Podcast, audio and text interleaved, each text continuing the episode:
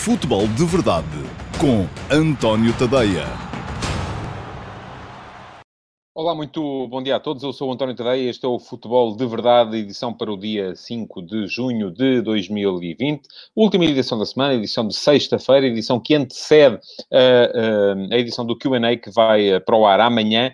E é no QA que eu vou responder a todas, a todas não, mas às 10 melhores perguntas que tiverem sido colocadas e deixadas na caixa de comentários durante as 5 edições regulares do Futebol de Verdade desta semana. Portanto, já sabem, quem estiver por aí uh, assistir ao futebol de verdade, ainda vai a tempo. Pode uh, deixar perguntas nas caixas de comentários e atenção que o Futebol de Verdade vai para o ar em direto, não só no meu site, o antoniotadeia.com, como também uh, no meu canal de YouTube e ainda no meu Instagram e no meu Facebook. Portanto, há quatro alternativas para poder ver o Futebol de Verdade em direto, de segunda a sexta-feira, sempre ao meio-dia, e um, essas quatro uh, possibilidades podem ser usadas por vocês para assistir ao programa em direto. Quem não conseguir ver em direto ainda vai poder depois, uh, porque o programa vai ficar gravado, fica no meu site, em antoniotadeia.com, e pode ir lá em qualquer altura, ver qualquer ideia edição do Futebol de Verdade e já vamos na 158. Portanto, já são muitas edições que estão uh, lá em arquivo, portanto, para quem quiser uh, saber aquilo que eu penso sobre, os determinados, sobre vários e determinados assuntos. Hoje, Uh, conforme já disse, podem ainda deixar perguntas, as de hoje ainda são qualificáveis para ser respondidas na edição de amanhã uh, do QA. Um, mas uh, hoje tenho um desafio especial para vos uh, apresentar. Conforme perceberam, não só pelo lançamento que fiz nas minhas stories Instagram e de Facebook, hoje vou falar dos jogos de ontem, o jogo entre o Benfica e o Tondela na Luz e o jogo entre o Vitória Sport Clube e o Sporting em Guimarães. Um, dois empates, dois empates que voltaram a baralhar um bocadito as coisas em termos de classificação na Liga, uh, mas gostava de vos deixar uma pergunta e vou lembrar-vos isto porque, à medida que vocês forem respondendo, já pedi há bocado ao Álvaro Filho, que é quem me apoia uh, no, um, quem me apoia no, no, no back-office, no background deste uh, futebol de verdade, para que sempre que aparecer uma resposta à pergunta que eu vos vou lançar, para eu a colocar aqui em direto e ela vai aparecer aqui no fundo do ecrã para vocês poderem ver as respostas que vão sendo dadas pelos outros espectadores. E a pergunta é muito simples. Neste momento, quem é que está à frente do campeonato? Uh, portanto, eu agradeço que me respondam. Uh, cheguem lá, uh, vão à caixa de comentários, seja qual, seja qual for, e deixem na caixa de comentários a resposta a esta pergunta. Quem está à frente do Campeonato Português de Futebol neste momento? no final eu vou dar uma resposta, mas para já gostava de saber um, quais são as vossas respostas a esta dúvida. E pronto, vamos então entrar no, nos temas de hoje. O, hoje tenho vários temas, isto vai ser um bocado complicado de chegar ao fim, porque há muita atualidade, há não só os jogos, há também a entrevista de Pinto da Costa ao jornal O Jogo. Gostava de me referir, nem que fosse muito brevemente a ela, eh, porque vai haver eleições no do Porto, eh, e eh, ainda a situação lastimável, lamentável, de apedrejamento do autocarro do Benfica, quando os jogadores regressavam do Estádio da Luz até à... Um até à Academia do Seixal. Portanto, já temos duas respostas, duas pessoas a dizerem que quem está à frente do campeonato é o Benfica, um, mas uh, eu volto a dizer, uh, o Vitor Félix diz que é o Porto, claro, uh, pronto, já vimos que a questão não é pacífica. Um, diz o Rafael Souza, neste momento é o Benfica. Enfim, no final, vão deixando as vossas respostas à pergunta.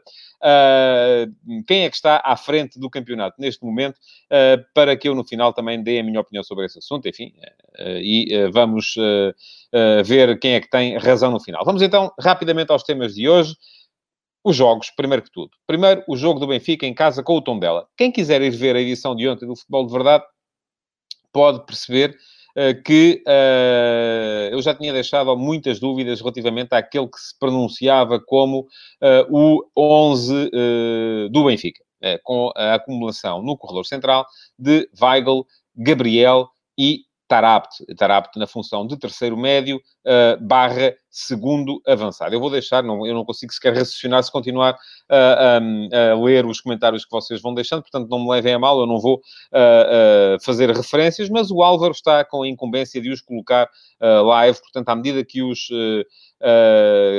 que as respostas forem aparecendo, elas vão aparecendo ali também em live no fundo do, do, do ecrã. Mas vamos então um, ao jogo do Benfica. Eu já tinha deixado aqui ontem muitas dúvidas relativamente à uh, acumulação daqueles três jogadores, contar apto na função de terceiro médio barra uh, segundo avançado, por uma razão muito simples, esperava-se um tom dela, tal como veio a acontecer, uh, com muita gente atrás da linha da bola, muito preocupada em estabelecer equilíbrios, em ocupar espaços no seu meio campo, e isto, no fundo, ao fim e ao cabo, fazia com que o Benfica naturalmente precisasse de duas coisas para conseguir superar esta, esta barreira defensiva. Primeiro, presença na área. Segundo, a velocidade uh, no ataque ao espaço uh, de uh, criação, à zona de criação, que é aquela zona que fica imediatamente antes da zona de finalização, a zona chamada, o chamado espaço entre linhas, o chamado espaço onde, se, de onde saem os últimos passos, as assistências. Ora, Aquilo que se viu do Benfica uh, foi uh, aquilo que eu uh, disse que poderia acontecer. desta vez tive razão, não, nem sempre acontece, desta vez tive razão. Uma equipa lenta, quase sempre com a opção de circular por fora. Porquê? Porque estar apto, eu já tinha dito aqui, é uma boa opção neste momento para ser segundo médio do Benfica em jogos em que o Benfica possa ter mais risco desde uma fase inicial. E eu acho que o caso de ontem era um desses, era um desses jogos. Mas não é, no meu ponto de vista, uma boa opção para terceiro médio barra segundo avançado, porque não dá à equipa as duas coisas que ela precisa. Velocidade na circulação uh, e aquela aceleração que muita gente, que muita gente chamava vertigem, que foi aquilo que Jorge Jesus, por exemplo, trouxe ao uh, futebol do Benfica, um, que é aquela aceleração súbita à entrada nos últimos 30 metros, aquelas trocas de bola rápidas também nesses últimos 30 metros, isso Tarapte não faz. É um jogador mais pausado, um jogador que não entra na área, uh, que não aparece em posições de finalização dentro da área e por isso mesmo marca poucos golos, faz poucas assistências, mas uh, é um jogador que, para aquela posição, não serve. Ora, o que se viu foi um Benfica quase sempre a circular por fora, um, depois ou cruzava e não tinha gente suficiente na área, ou por simplesmente não cruzava porque não tinha gente suficiente na área e voltava a circular uh, pelo outro lado. Uh, portanto, uh, o Benfica é verdade que ainda criou uh, situações de perigo. Eu não, não, não lhes vou chamar situações de golo, porque, com exceção de uma ou duas, e mais até na segunda parte, não houve ali verdadeiramente situações de golo ou situações de perigo, das quais podiam ter saído golos, mas não foram situações daquelas de golo iminente, de golo cantado. mas um, produziu muito pouco em termos de futebol ofensivo para a quantidade de bola que foi tendo. E isso, isso radica, do meu ponto de vista, do tal equívoco tático, que a substituição não, um, não veio resolver. Eu acho que Bruno Lage mexeu mal. Uh, quando troca Weigl por Diego Souza, é verdade que aumenta a presença na área, portanto resolve um dos dois problemas que a equipa tinha, porque passa a ter dois avançados, Diego Souza perto de Carlos Vinícius, mas um, não melhora uh, o comportamento da equipa na zona de criação. E aí a equipa continuou a ser uh, lenta, previsível uh, e sem capacidade para estabelecer desequilíbrios na muito bem organizada estrutura defensiva do Tondela. É verdade que o Tondela raramente saiu, chegou à área do Benfica pela primeira vez, creio que por volta do minuto 70, até aí limitou-se a aguentar o embate, a ficar calmamente em frente à sua baliza, mas o adversário também não lhe pediu muito mais. E o Benfica até esteve bem em termos de reação à perda, em termos de condicionamento das saídas em transição da equipa do Tondela, conseguiu quase sempre impedir que o adversário uh, saísse a jogar, um, recuperou muitas vezes a bola dentro do meio campo ofensivo, o que lhe falhou depois foi a capacidade para ser criativo, rápido, veloz uh, na zona de criação. E para isso, aquilo que se recomendava, do meu ponto de vista, até, uh, enfim, de início, era a colocação de Rafa na posição que foi uh, ocupada por Tarabt. depois da substituição, na altura da substituição, era a entrada, muito provavelmente, de, de Servi, com a passagem de Rafa para aquela zona, precisamente para o Benfica ganhar capacidade de ser um, forte na tal zona de criação. Não foi isso que fez Uh, acabou por acumular dois pontas de lança, continuou a ter ali um problema, porque Tarapto baixou para aquela que pode ser de facto a sua posição, uh, passou a jogar mais perto de Gabriel. Uh, Gabriel, até do meu ponto de vista, estava pior do que Weigl no jogo, mas acabou por ser Weigl o sacrificado. E aquilo que aconteceu foi que o Benfica continuou a não ter argumentos. Melhorou na segunda parte, mas não resolveu todos os seus problemas e acabou por chegar ao final empatado a zero e limitou-se a igualar o Futebol Clube do Porto na classificação. Portanto, uh, volto a perguntar-vos, e tenho tido aqui muitas uh, respostas, quem é que está à frente do campeonato, no vosso ponto de vista? Também não, não têm que escrever só sobre isso, atenção, podem ir à caixa de comentários e deixar a mesma perguntas para a edição de amanhã do Q&A. também é possível, mas para já gostava de saber qual é a vossa opinião, e o Álvaro Filho vai colocando as opiniões aqui nesta transmissão em direto, acerca de quem está à frente do campeonato neste momento. Bom, fim do jogo, com o empate do Benfica, uh, tivemos aquilo que de pior o futebol português uh, tem para apresentar, que foi o ataque ao autocarro da equipa do Benfica, quando esta regressava ao Seixal. Um, houve um apedrejamento vindo, aparentemente, de um dos viadutos na A2, uh, que feriu alguns jogadores, deixou outros perturbados. Nada justifica uma anormalidade destas.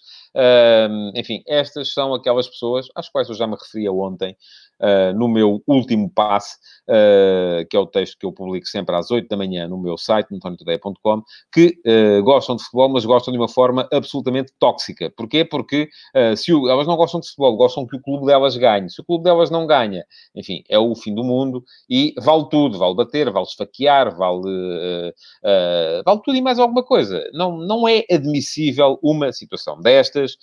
o Benfica, já o disse aqui noutras circunstâncias, não sei se foram pessoas das claques sequer, não, não, não, não, faço ideia, uh, mas é preciso uh, ter muito cuidado na forma como os dirigentes uh, se dirigem ao público em geral, porque muitas vezes o público vai interpretar essas frases, um, às vezes críticas, como uma autorização para atacar. E não é isso que se quer. Uh, os jogadores, com certeza, ninguém estaria mais penalizado do que eles próprios por não terem conseguido ganhar o jogo contra o Tondela e não têm que ser sujeitos a este tipo de situações. Tentaram ganhar, não conseguiram, ninguém tem que ser sujeito a ser apedrejado, ninguém tem que ser sujeito a ver uh, uh, grafites nas portas ou nos muros de casa, como sucedeu aparentemente com Pisi, um, e portanto, isto é tudo aquilo que o futebol tem de anormal e não é admissível. Eu já vi muita gente, e já me apareceu muita gente hoje no Twitter Twitter e uh, no Facebook a estabelecer comparações entre aquilo que se passou ontem e aquilo que se passou, uh, por exemplo, em Alcochete, uh, no, com, com a equipa do Sporting, depois do Sporting ter perdido o segundo lugar no campeonato de, de, de 2017-18. Um, ora, as situações não são muito bem comparáveis, do meu ponto de vista. Primeiro, esta é mais grave, porque podia ter acontecido mesmo aqui uma tragédia, do ponto de vista fisiológico, físico, enfim, se a pedra acerta em alguém, à velocidade a que o autocarro uh, estaria a deslocar-se, um, ehm, seria, com certeza, teria com certeza uh, uh, consequências muito mais graves. Mas, depois, a, a, consequência que toda a gente quer tirar daqui, que é a responsabilização da direção do Benfica, eu não a tiro da mesma forma, porque não houve, da parte da direção do Benfica, um, ehm, declarações públicas a invetivar os jogadores, a chamar-lhes maus profissionais, não houve processos disciplinares por não terem conseguido ganhar o jogo, enfim, não houve nada disso, que é isso que pode levar as pessoas, uh, do meu ponto de vista, a agir.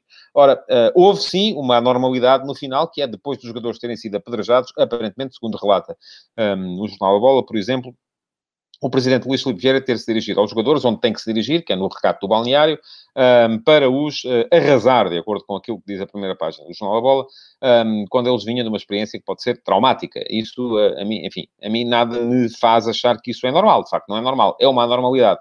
Um, seria uma situação, se calhar, normal em condições normais, deixa de o ser uh, a partir do momento em que o autocarro da equipa é apedrejado. Mas é preciso perceber que as... as um, comparações entre o, aquilo que se passou ontem e aquilo que se passou em Alcochete há dois anos um, começam por falhar precisamente naquilo que são, que é a percepção pública que uh, uh, as pessoas podem ter da opinião que a liderança do clube tem acerca dos seus jogadores. Se eu disser aqui de repente que uh, os meus vizinhos são isto, aquilo ou aquilo outro, um, e eu tiver uma legião de seguidores, não me posso admirar que depois os meus seguidores vão insultar os meus vizinhos. Um, mas se eu disser apenas aos meus vizinhos, aqui dentro do prédio, que eles são isto, aquilo ou aquilo outro, enfim, já não é a mesma coisa, porque os meus seguidores não saberão uh, qual é a minha opinião acerca desses meus vizinhos. Esta é a diferença, uh, e eu acho que não é muito difícil lá chegar, mas pronto. Um, passa ao jogo do Sporting, eu uh, no jogo do... E atenção, ainda em relação ao Benfica, porque foi sobre isso que escrevi uh, hoje de manhã no último passe, um, há uh, uma reflexão acerca daquilo que significa Weigl para a equipa do Benfica. É verdade que o Benfica deixou de andar bem a partir do momento em que veio Weigl. Um, a questão é que Weigl, sendo uma bandeira da política desportiva, acaba por não ser, uh, se calhar, uh, aquilo que o treinador precisava para a ideia de jogo. Portanto, há aqui uma, uma, contradição que era importante que os dirigentes do Benfica percebessem e explicassem. Um, enfim, está tudo explicadinho em antoniotadeia.com. quem quiser dar lá um salto, é dar e ler aquilo que eu penso sobre o assunto. Poderei voltar a este assunto mais tarde, mas a verdade é que há um problema de contradição para resolver dentro do Benfica. Já sabem. Podem deixar perguntas nas caixas de comentários. As perguntas uh, que aí ficarem serão respondidas, as melhores entre elas, na edição de amanhã do QA. E para já continuo a lançar-vos o desafio que eu vou abordar no final deste Futebol de Verdade. Uh, e é uma pergunta para me responderem vocês a mim. Hoje baralhamos aqui as coisas. É quem é que está à frente do campeonato? Portanto, quem não viu ainda ou não sabe que este desafio está lançado, é chegar à caixa de comentários e escrever um, ehm, quem está à frente do campeonato. E já temos muitas, muitas respostas. No final vou dizer aquilo que penso. Em relação ao jogo do Porto, um, ah, perdão, ao jogo do Sporting, não pude vê-lo com a atenção uh, que quereria, porque estive em estúdio na RTP3 uh, no final do jogo do Benfica, com a minha escala, portanto a primeira parte via um bocadinho um, de fugida, não, não consegui perceber muito bem, uh, vi a segunda parte com mais atenção, Uh, coisas positivas uh, da parte do Sporting, sem dúvida, acima de todas, a exibição de Eduardo Quaresma. Parece-me que está a ganhar ali um central de grande futuro. Não me convenceu assim tanto o Mateus Nunes. Uh, vai precisar de mais rodagem, possivelmente, para ser uma alternativa. Um, acho que o Sporting foi superior ao Vitória. E isso já de si mostra que haverá algum trabalho feito por, por Ruben Amorim. Parece-me que o Sporting foi melhor do que o adversário. No entanto, acho que há ainda muito trabalho para fazer, mas muito mesmo, uh, porque aquilo que eu vi foi um Sporting com pouca ambição, uh, foi aquilo que me pareceu. Em condições normais, o Sporting poderia perfeitamente ter ganho aquele jogo. E a, imagem uh, perfeita para mostrar isto são os últimos dois minutos, por exemplo, do período de compensações. O Vitória tem um canto, o Sporting recupera a bola após o pontapé de canto do Vitória.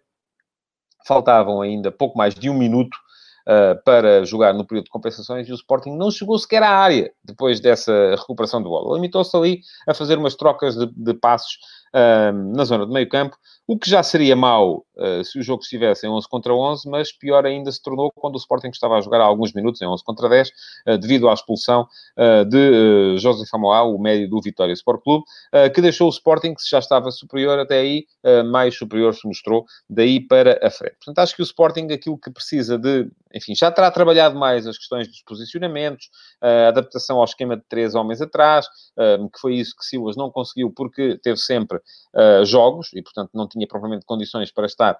Um, não tinha condições para estar a, a, trabalhar isso entre, entre jogos. Rubino Amorim teve, uh, nesse aspecto, a felicidade, enfim, se é que se pode chamar felicidade a isso, uh, de o campeonato ter sido interrompido e ter tido tempo para trabalhar as dinâmicas e os posicionamentos, um, mas uh, falta ainda trabalhar outra coisa, que é a cabecinha e a cabecinha uh, desta equipa do Sporting ainda é uma cabecinha pequena, é uma cabecinha de uma equipa que, está, que acha que está empatada em Guimarães e que é uma maravilha. Um, ora, uh, foi isso que eu vi durante grande parte do jogo. Gostei muito de Giovanni, acho que fez um excelente desafio. Sporar voltou a mostrar um, valor, com dois golos, e já disse no início desta apreciação, que enfim não é tão detalhada como é do Benfica, porque eu não pude ver o jogo com detalhe, um, mas Eduardo Quaresma é, já não é uma esperança, parece-me a mim uma, depois daquilo que vi ontem, parece-me a mim uma certeza. Agora, acho que o Sporting precisa de, de facto, trabalhar, sobretudo a mentalidade, e de perceber o que é que quer ser. Se quer ser uma equipa uh, que se impõe em qualquer lado e chega a pensar em ganhar, ou se é uma equipa que fica feliz por sobreviver um, àquilo que o adversário tem para lhe apresentar. Hoje joga o Braga. Uh, o Braga, se ganhar, pode aumentar para 6 pontos a vantagem que tem sobre o Sporting no terceiro lugar. É uma vantagem que já será muito, muito importante. Um, amanhã não há futebol de verdade, mas, uh, enfim, no antoniotadeia.com continuará a haver uh, textos e apreciação àquilo que são os jogos que vão, que vão acontecendo por aí no campeonato português. Em relação à entrevista de uh, Jorge Nuno Pinto da Costa, enfim, um, li, uh, li hoje de manhã a entrevista de Pinto da Costa ao Jornal O Jogo, parece-me que é uma uh, entrevista de um presidente que sabe que vai ganhar. que sabe que vai ganhar as eleições. Um, parece-me que ele devia, e acho que ele devia explicar, não, não compreendo a, a, a, argumentação de Pinto da Costa, que diz que só depois de ganhar as eleições do clube é que tem que se preocupar com a SAD.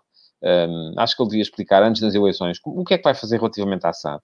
Um, Sabemos que ele não admite sequer alienar a, a maioria do capital da SAD, e acho muito bem, também é isso que eu defendo, uh, seja qual for o clube, mas não sabemos quem é que ele quer lá colocar, não percebemos como é que vai ser feita a articulação de ativos entre os dirigentes que se perfilam para, para entrar na SAD, e acho que era importante para quem vai votar perceber isso, mas enfim, Pinto da Costa sabe perfeitamente que uh, não, não deixará de ser o presidente eleito, com certeza, uh, e por isso mesmo está uh, tranquilo nessa, nessa tarefa. E vou agora, então, responder à vossa, à pergunta que eu vos lancei e que, em relação à qual tivemos aqui muitas respostas. Está aqui mais uma, diz o Fernando Borges, o primeiro classificado é o Benfica, embora no fim do campeonato, se acabarem empatados, o Porto é campeão. Ora bem, tem toda a razão o Fernando Borges, como tem aqueles que escreveram, que responderam até aqui. Se olharmos para os regulamentos, o primeiro classificado da Liga neste momento é o Benfica. No entanto, se daqui até a final do campeonato, imaginemos, nas nove jornadas que faltam, Benfica e Porto ganharem todos os seus jogos pelo mesmo resultado, 1 a 0, vamos supor 1 a 0, ou 3 a 0, ou 2 a 1, enfim, seja o que for, daqui até ao final, nove jornadas, Benfica e Porto ganham todos os jogos pelo mesmo resultado, na última jornada o Porto passa para a frente. E isto não é difícil de explicar, é só idiota mesmo. Enfim, eu, uh, uh, para mim, e aqui está uma resposta do Luís Oscar, o Luís Oscar, meu antigo colega de redação no Record, lembrar-se-á e diz qual é a lógica disso. Pois é, Luís, não é lógica nenhuma. E por isso mesmo, tu estavas comigo nessa altura e eras, o, se bem me lembro, um dos principais defensores uh, da teoria uh, segundo a qual se devia aplicar desde já uh, a regra que se aplica no final do campeonato.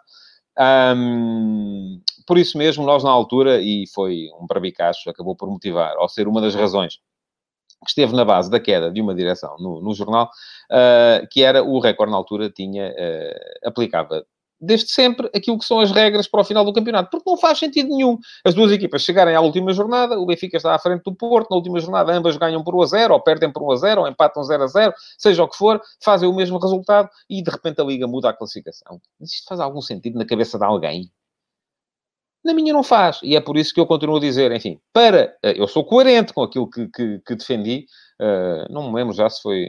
Foi em 2013, 2014, foi, foi a foi a época que, em que este problema se colocou, uh, porque Benfica e Sporting estavam na altura, uh, na situação em que estão agora Benfica e Flóculo Porto, um, na altura, o Benfica era favorecido pelo confronto direto, o Sporting tinha melhor diferença de golos, mas o recorde tinha o Benfica à frente. E então caiu o Carme a Trindade porque a direção estava a beneficiar o Benfica. Neste momento, a minha opinião é a mesma. Uh, Inverteram-se os protagonistas, mas para mim, quem está à frente do campeonato é o Porto. Vão-me desculpar, um, para mim, quem está à frente do campeonato não é o Benfica, apesar de o regulamento dizer que é o Benfica, é o Porto, porque o regulamento da última jornada diz que quem está à frente é o uh, Flóculo Porto.